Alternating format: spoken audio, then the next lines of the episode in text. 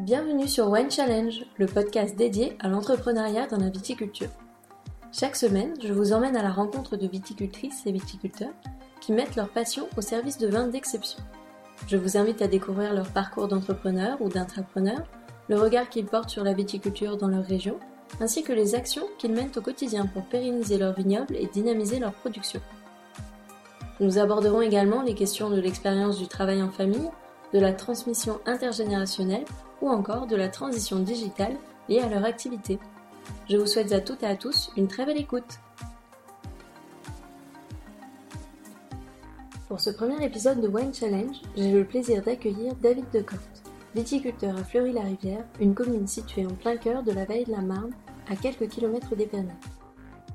Si je devais le résumer en trois mots, je dirais passionné, perfectionniste et ambitieux. Véritable bourreau de travail, il représente la troisième génération sur l'exploitation familiale établie depuis 1954. Alors comment le métier de vigneron s'est-il imposé à lui? A-t-il été difficile de trouver sa place sur l'exploitation? Ou encore comment aborde-t-il le travail en famille? Autant de questions auxquelles David nous répond au fil de cette conversation. Il revient avec nous sur son parcours, il nous livre ses envies et nous en dit plus sur ses projets à venir. Alors sans plus attendre, place à l'épisode du jour.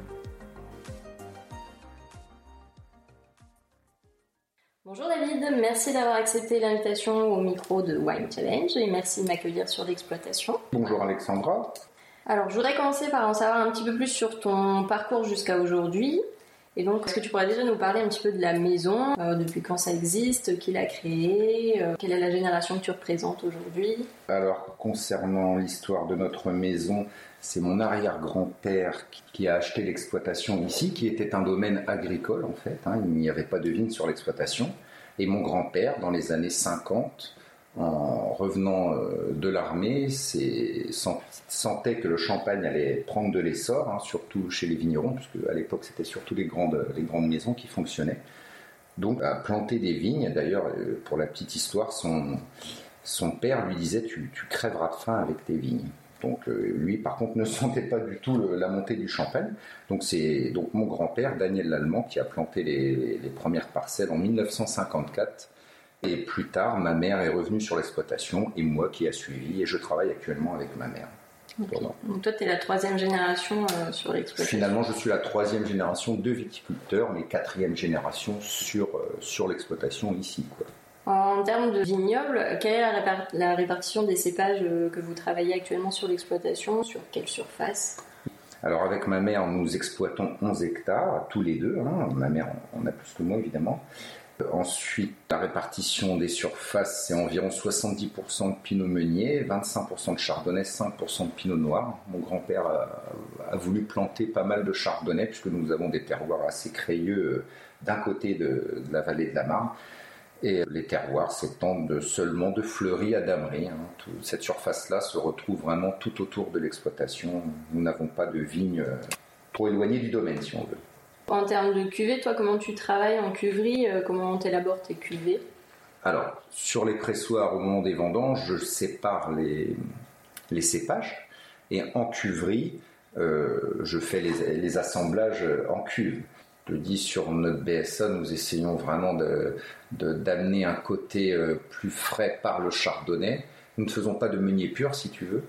Les cuvées prestige, par contre, les cuvées un peu plus haut de gamme sont, sont des monocépages. Voilà, j'ai une cuvée haut de gamme en chardonnay et une cuvée haut de gamme qui va sortir en pinot noir, puisque nous avons un peu de pinot noir. Et là, je ne les assemble pas du tout. Et donc au total, tu travailles sur trois cuvées, donc la quatrième à venir. Exactement, oui, tout à fait. Euh, dont un rosé. Et la cuvée qui te ressemble le plus parmi les quatre? Pour moi, c'est le BSA, notre brut sans année, puisque c'est quand même assez difficile de trouver euh, l'assemblage parfait à mes yeux. 5% hein. de, différence de cépage dedans peut, peut te modifier le goût qu'il faut se, se, projeter à l'avenir, tu sais. Quand tu fais tes assemblages, tu ressors ton, ton vin 3-4 ans plus tard. Donc il faut en plus avoir cette capacité de se projeter dans l'avenir et de, justement, à mes yeux, de ne pas faire quelque chose de trop évolué au départ pour que ça soit encore frais quelques années plus tard. Et la philosophie du coup de la maison, est-ce qu'elle a changé depuis les débuts? Alors elle a changé, oui, la philosophie de la maison, elle a changé sur la partie viticole et vinicole. Sur la partie viticole, mon grand-père avait une tendance un peu cette génération d'anciens qui se posaient pas la question, qui traitaient par exemple tous les huit jours, voilà, c'est comme ça, il fallait passer. Aujourd'hui, on est beaucoup plus raisonné. Euh, on traite vraiment s'il y a besoin. Euh, si on sait euh, qu'il va y avoir de gros orages, par exemple, protège la vigne. Ensuite, on évite d'utiliser des produits trop agressifs. Moi, je ne suis pas forcément pour les, systémiques, quand même. Je suis plus sur des pénétrants, des contacts. Pour la partie viticole, c'est beaucoup plus raisonné. Et pour la partie vinicole, mon grand-père avait tendance à travailler vraiment pour lui. Les meilleurs goûts, c'était des vieux vins, qui avaient 10 ans, des vieux blancs blancs, des vieux meuniers. Moi, je, trouve que les goûts changent, et notamment, enfin, mes goûts aussi. Je suis moins sur des vins évolués comme ça, et plus sur de la fraîcheur, si tu veux, et quelque chose qui reste assez frais, euh, fin, euh, fruité, euh, à boire, obligé d'attendre 5 ans pour faire évoluer un champagne. moi, la tendance, elle est plus comme ça, personnelle, et je pense que la tendance de la mode et aussi à des vins plus jeunes, plus frais. Et donc toi, donc tu travailles sur l'exploitation depuis quelle année? Je suis arrivé en 99, euh, sorti d'Avise, BTS Vitiveno. Arrivé directement sur l'exploitation, je n'ai pas été travailler ailleurs. Encore une fois, mon grand-père euh, m'attendait, puisque mon père n'est pas sur l'exploitation et ma maman, bon, elle s'occupe plus du, côté administratif, mais pour la partie vigne et vin, il, fallait euh, quelqu'un qui puisse prendre un petit peu la relève de tout ça. Donc je, depuis 99, je travaille sur l'exploitation. J'ai mis, euh, j'ai mis 10 ans vraiment à me sentir bien dans, dans ce travail-là. Expérience, et encore, hein, j'en apprends tous les jours, hein, tous les ans. Hein. Et les, années passent mais ne se ressemblent pas. Au bout de 10 ans, j'ai commencé à me sentir bien dans, dans mes bottes. Et donc, euh, par rapport à ton arrivée sur l'exploitation, est-ce que toi, tu penses que si tu n'avais pas baigné dedans depuis tout petit, est-ce que c'est un métier que tu aurais fait, euh, le métier de viticulteur? Oh, bonne question. Non, je ne crois pas. Non, non, je ne crois pas. C'est vraiment le fait, oui, d'avoir été baigné dedans, élevé sur l'exploitation. Ici, on, tu vois bien, on est une ferme un peu à l'écart autour de la nature avec des champs, des vignes. C'est quand même très beau comme, comme site. Non, depuis tout jeune, euh, j'étais sur le tracteur avec mon grand-père. Euh, je me rappelle, je loupais l'école euh, pour rester en vendange, aider mon grand-père, voilà, en cuverie. donc, non, non, c'est pour moi, c'était une logique de vie, hein, ce côté passion de la viticulture et du vin, mais je regrette pas, je regrette pas du tout. Mais t'envisageais pas, t'avais jamais envisagé une autre carrière, hein, oh, pas réfléchi à autre chose? Non, non, non. Si, quand on est vraiment petit, on a envie, il y avait des policiers, on a dit voilà, des pompiers. Euh, docteur. non, non, mais non, non, je ne regrette pas du tout euh, mes choix. C'est un métier magnifique que je fais. C'est plusieurs métiers en un, je trouve. Donc, euh, c'est très bien. Donc, tu as mis un peu de temps à te sentir bien, mais aujourd'hui, tu te sens à l'aise dans ce que tu fais. oui. tu prends plaisir. Oui, oui, à l'aise et stressé. Mais ça, je l'ai toujours été. Mais euh, oui, oui, je me sens plus à l'aise, les décisions arrivent plus facilement. Après, il y a toujours euh, des difficultés de, de, savoir faire des bons raisins, des bons vins, puisque c'est la nature qui décide ce qu'elle nous donne. Donc euh, il y a toujours ce stress-là. mais bon, il faut que ça soit un bon stress. Ce stress, j'essaie d'en faire une force. Est-ce que tu regrettes, il me semble que tu avais fait un stage dans la région Bourgogne. Oui. Est-ce que tu regrettes de ne pas avoir passé plus de temps dans d'autres régions viticoles Ah oui, oui, évidemment, évidemment. Oui, ça, j'aurais bien voulu d'ailleurs. Euh, les jeunes qui nous écoutent, euh, je leur conseille fortement euh, de faire une expérience ailleurs et même dans un autre pays. Hein c'est bien d'aller travailler ailleurs et de ramener une expérience après chez soi. On peut, les stages que j'ai fait en Bourgogne m'ont permis d'avoir notamment une petite affinité avec les fûts et je sais très bien qu'un jour j'utiliserai ce mode de vinification puisque c'est très très intéressant pour les vins. Et l'exploitation où j'étais utilisait beaucoup de fûts, hein. c'était dans le Pouilly Fuissé. Et euh, par contre, oui, je regrette même d'avoir pourquoi pas un an ou deux travaillé ailleurs dans une autre maison mais le, fait est qu'il fallait que je vienne sur l'exploitation. Mon grand-père avait un certain âge, j'ai 50 ans de différence avec lui. Donc il fallait que j'arrive euh, pour l'aider et puis, puis euh, prendre cette expérience, son expérience à lui, pour pouvoir euh, me consacrer à l'exploitation. Et donc le travail en fût, ça peut faire partie donc, des futurs challenges à relever ah sur l'exploitation? Oui, tout à fait. Est-ce qu'il y en a, est-ce qu'il y en a d'autres là, peut-être Ah. à, plus court terme À plus court terme, oui, oui, la, la réalisation, aujourd'hui, nous recevons euh, dans, dans une pièce qui n'est pas euh, seulement euh, dédiée à la réception de la clientèle. Donc, euh, je, je souhaiterais à l'avenir euh, faire un caveau euh, avec nos bureaux à côté, pouvoir recevoir euh, la clientèle un, un peu mieux. Donc oui, ça c'est un, c'est un défi. Et le no-tourisme aussi, hein, Je sais qu'en Champagne, on n'est pas des très bons élèves. Ça change depuis quelques années, mais le no-tourisme est assez faible finalement. Ou même s'il y a beaucoup de touristes, la capacité de réceptionner ces touristes dans de bonnes conditions, il y a encore beaucoup de travail pour moi en, Champagne euh, à produire. Parce qu'il y a beaucoup de potentiel. hein. Les gens se déplacent beaucoup en Champagne. On en voit beaucoup. On voit beaucoup de tourisme. Et quel est l'avenir de, de la viticulture justement dans la région selon toi? Ah, Oui, pour moi, un bel avenir quand même. On Ouais. est quand même le champagne, le, le vin le plus prestigieux du monde, non? Un peu, Donc ouais. euh, voilà, quand même, c'est le champagne quand même. On a cette chance euh, d'aller. La champagne est multiple, mais le champagne est unique. Donc euh, voilà, il faut quand même euh, travailler là-dessus, monter en gamme, travailler sur le vignoble, savoir bien présenter le cuvée. Euh, oui, oui, pour moi, la Champagne a un bel avenir, euh, mais c'est aux récoltants aussi d'aller jusqu'au bout de leur travail, de sortir des bouteilles et puis de pouvoir vinifier, faire du parcellaire. Tiens, ça, c'est un bel avenir aussi. Est-ce que l'export c'est quelque chose aussi euh, auquel tu penses? Oui, malheureusement, le fait est que le temps que je consacre à la vigne et au vin, c'est tellement important que j'ai pas tellement le temps de me pencher sur l'export. Ma mère aussi, c'est difficile pour elle, tout le- la masse administrative que nous avons. Et par contre, évidemment, il faudra se tourner un peu plus vers l'export. Bon, la Belgique, est-ce qu'on peut dire que c'est l'export? Oui, c'en est, mais quand on dit export, pour moi, c'est le grand export. les, les pays euh, en dehors de l'Europe. Mais oui, il y a un- une personne qui me disait la dernière fois, tu verras, le champagne, ça terminera comme produit d'export. Oui, pourquoi pas, oui. Et finalement, peut-être que ça finira comme ça. Et je pense qu'il vaut mieux sauter dans le train en marche que, que de courir après les wagons. C'est une évidence. hein. Et donc euh, toi dans, dans ton métier au quotidien justement tu parles de l'administratif, tu parles de la partie viticole, vinicole, euh, le- la partie commerciale. Est-ce que toi tu as un aspect de ce métier-là qui te plaît le plus? Ah, ah oui, moi personnellement, c'est la partie vinicole, euh, le vin. Ça, euh, je me sens très très bien en cuverie.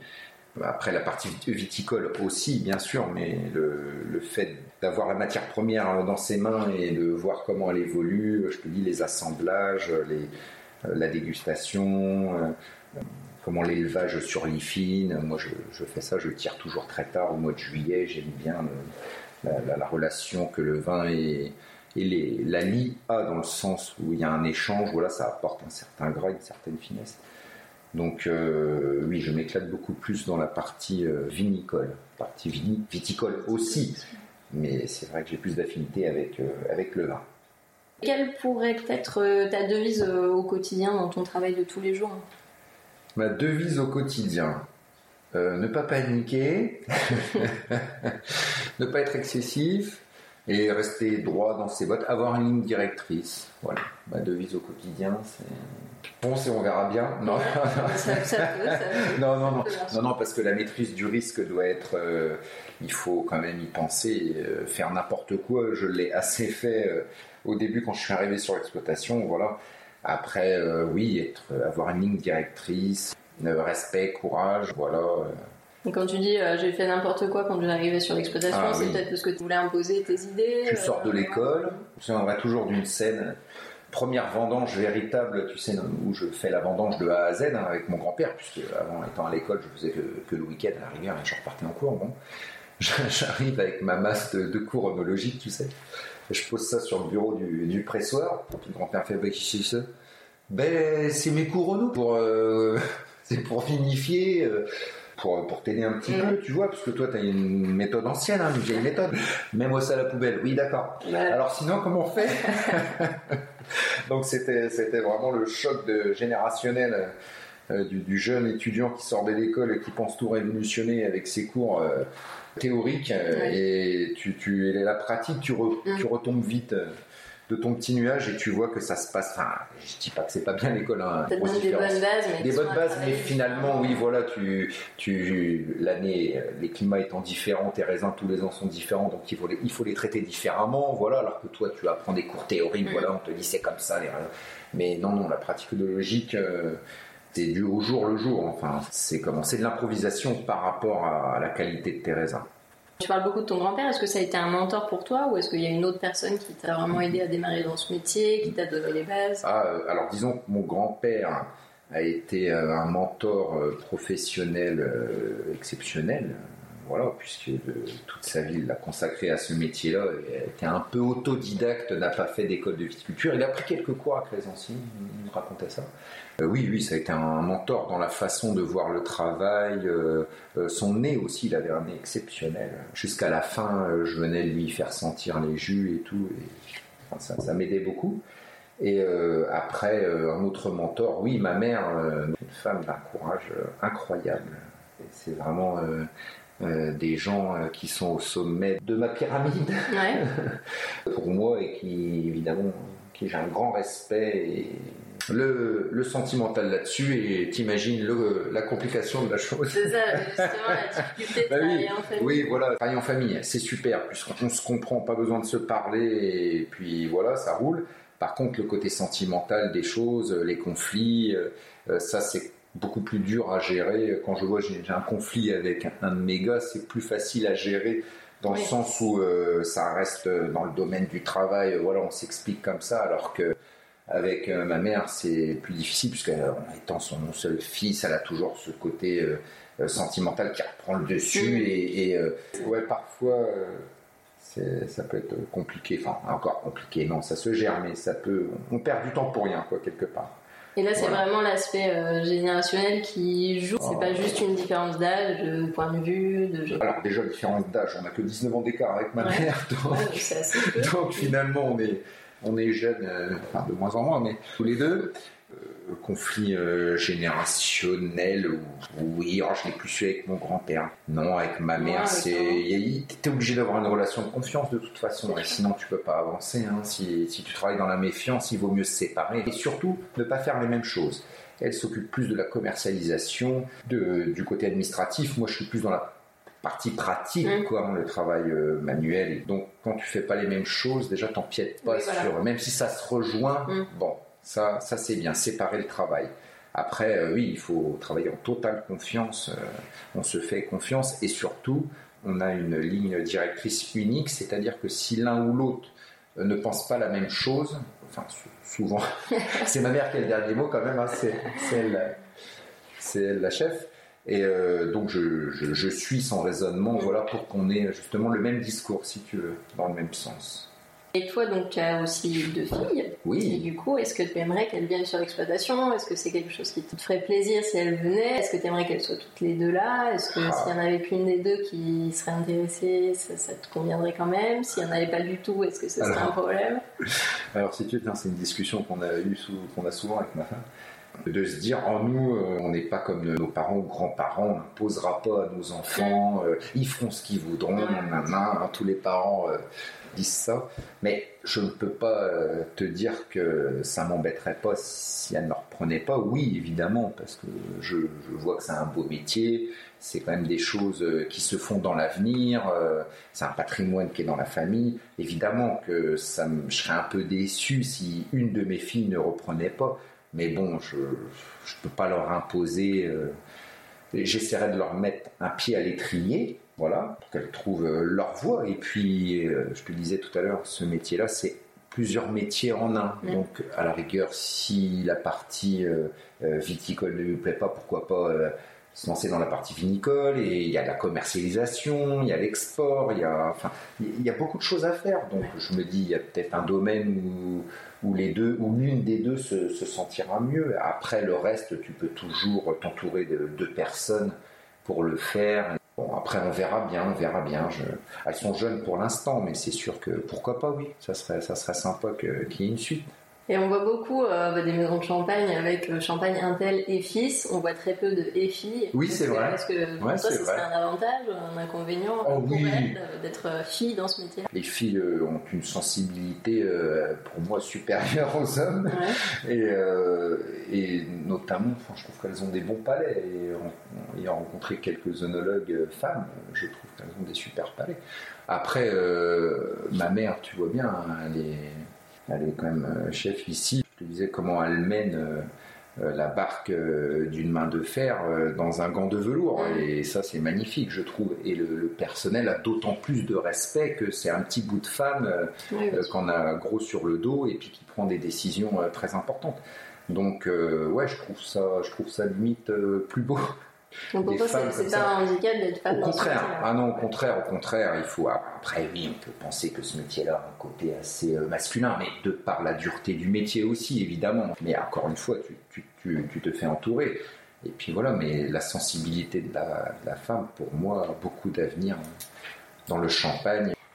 Alors maintenant, j'aimerais bien qu'on parle un petit peu de, de ta vision de l'entrepreneuriat et, Oui. euh, et de, de ce que ça signifie pour toi au quotidien, dans, Oui. dans ton, ton métier de tous les jours. Comment est-ce que toi, tu vois la définition de l'entrepreneuriat appliquée euh, à tes actions quotidiennes?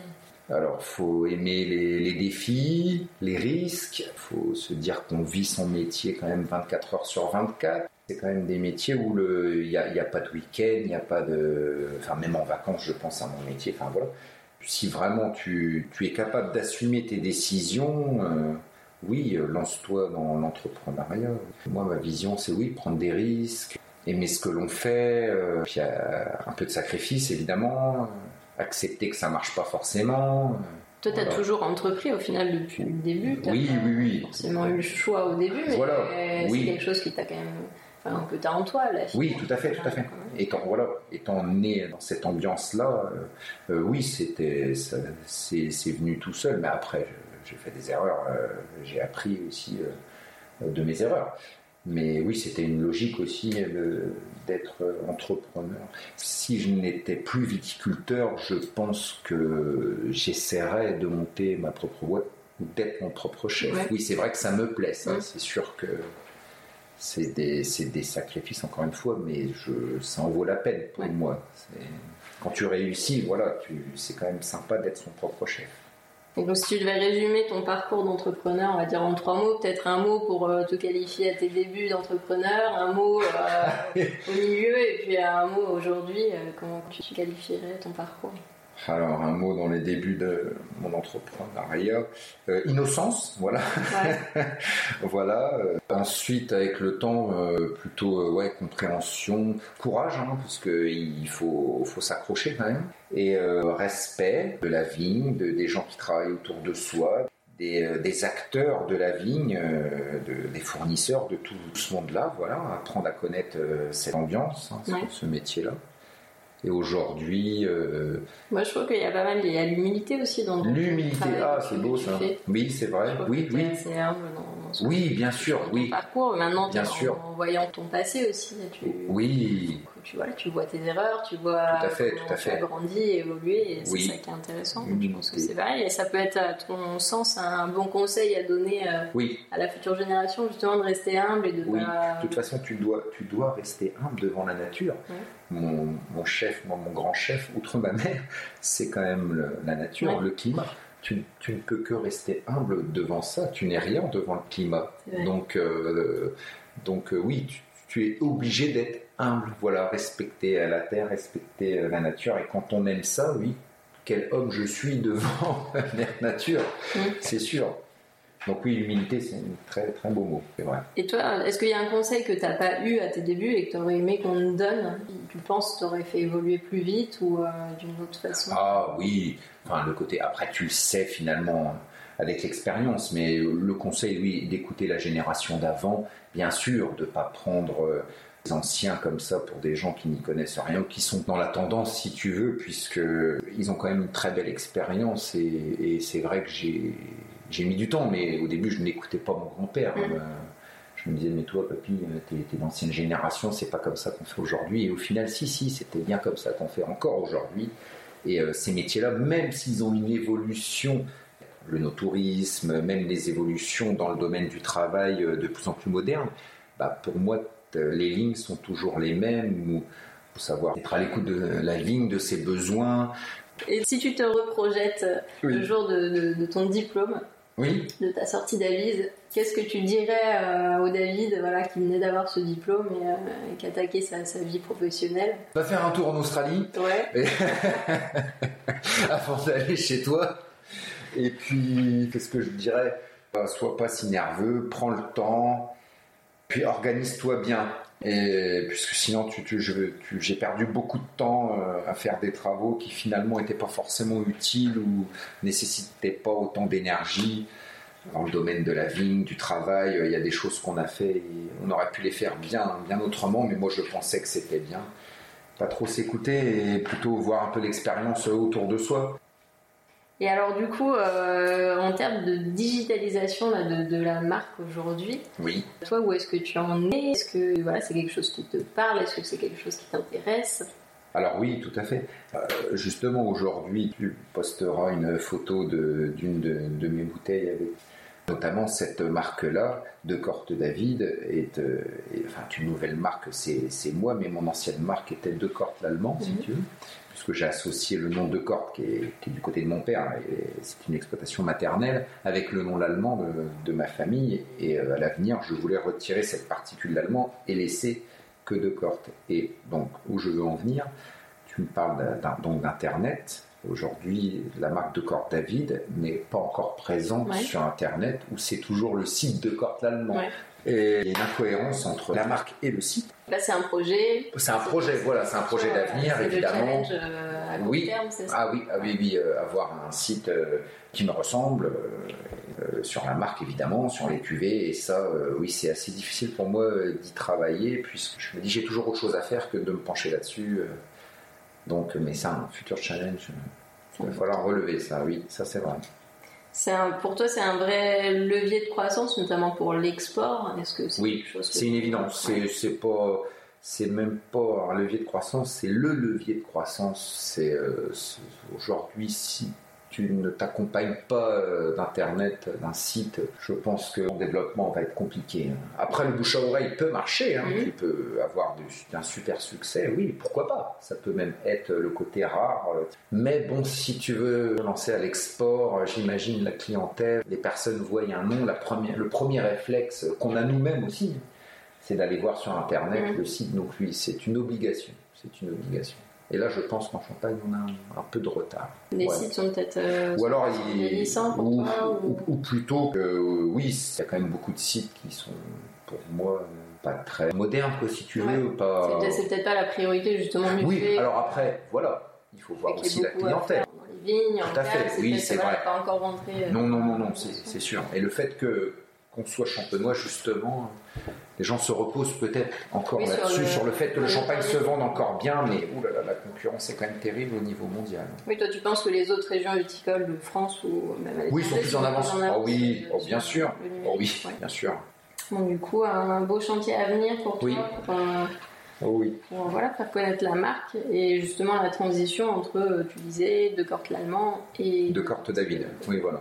Sachant que les produits resteront les mêmes, est-ce que tu vas travailler les vins de la même façon Oui, bien sûr, bien sûr, bien sûr. Bien sûr. C'est juste ma la maman, marque qui, qui Ma maman, je te disais, Chantal l'Allemand a, sa propre marque. Et le champagne, c'est le même dans le sens où il est travaillé pareil. Euh, voilà. Après, nous, nous vendons notre marque par rapport euh, à ce que nous produisons euh, dans nos vignes. Et euh, on a décidé de se séparer sur ce plan-là. Enfin bon, ça c'était des décisions de, début comme ça. Pour toi, c'est une belle euh, reconnaissance aussi d'arriver après 20 ans euh, de travail à avoir ta propre marque. Oui, tout à fait. Ton nom, oui, tout à fait, tout à fait. Et je le fais aussi dans un souci de pérennité, d'avenir.